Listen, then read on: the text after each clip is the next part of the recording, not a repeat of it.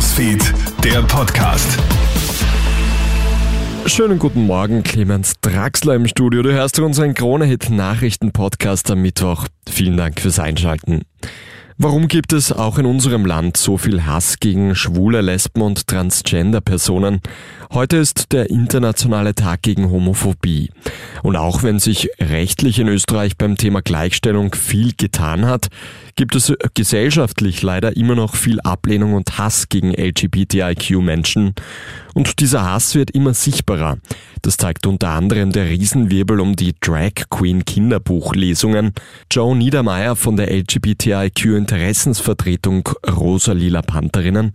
Wichtig ist, Stichwort Arbeitsplatz, ja. Wir wollen den Menschen Mut geben, zu sich zu stehen, ja, weil wir einfach wissen, dass wenn Menschen aus ihrer Sexualität oder aus ihrer Geschlechtsidentität kein Geheimnis machen wollen, dann ist das Leben von diesen Menschen viel qualitativer. Und diese Chance wollen wir allen geben. Jeder Mensch hat das Recht auf ein schönes Leben.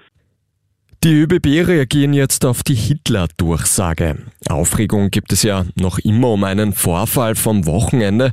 Statt der normalen Haltestellen-Durchsage waren auf einmal Heil Hitler und Sieg Heilrufe im Zug zu hören. Das sorgt für Schlagzeilen bis in die USA. Gestern posten die ÖBB auf Twitter dann diese Durchsage. Willkommen bei den ÖBB. Bei uns ist Platz für Frauen, Männer, Kinder, Junge, Alte. Also Platz für alle Menschen aller Geschlechter, aller Religionen und aller Kulturen. Aber bei uns gibt es keinen Platz für Antisemitismus, fremden Hass, Hetze und Ausgrenzung. Schuld an der falschen Durchsage sollen übrigens zwei Jugendliche sein. Sie wurden inzwischen angezeigt. Und Wien droht Hochwasser. Der starke Regen der letzten Wochen lässt den Pegel stark ansteigen. Heute soll es weiter schütten. Die Bundeshauptstadt spricht daher eine Hochwasserwarnung aus.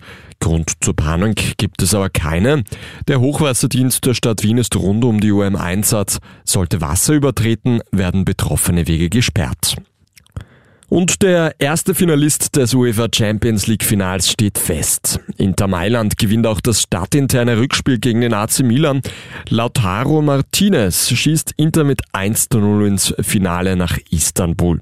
Heute Abend entscheidet sich dann in einem spannenden Duell, wer den Mailändern folgt. Manchester City und Real Madrid treffen in England aufeinander. Das Hinspiel ist 1 zu 1 ausgegangen. Vielen Dank fürs Einschalten. Das war der Krone Nachrichten Podcast für heute früh. Ein weiteres Update, wie gewonnen am Nachmittag. Krone Hits, Newsfeed, der Podcast.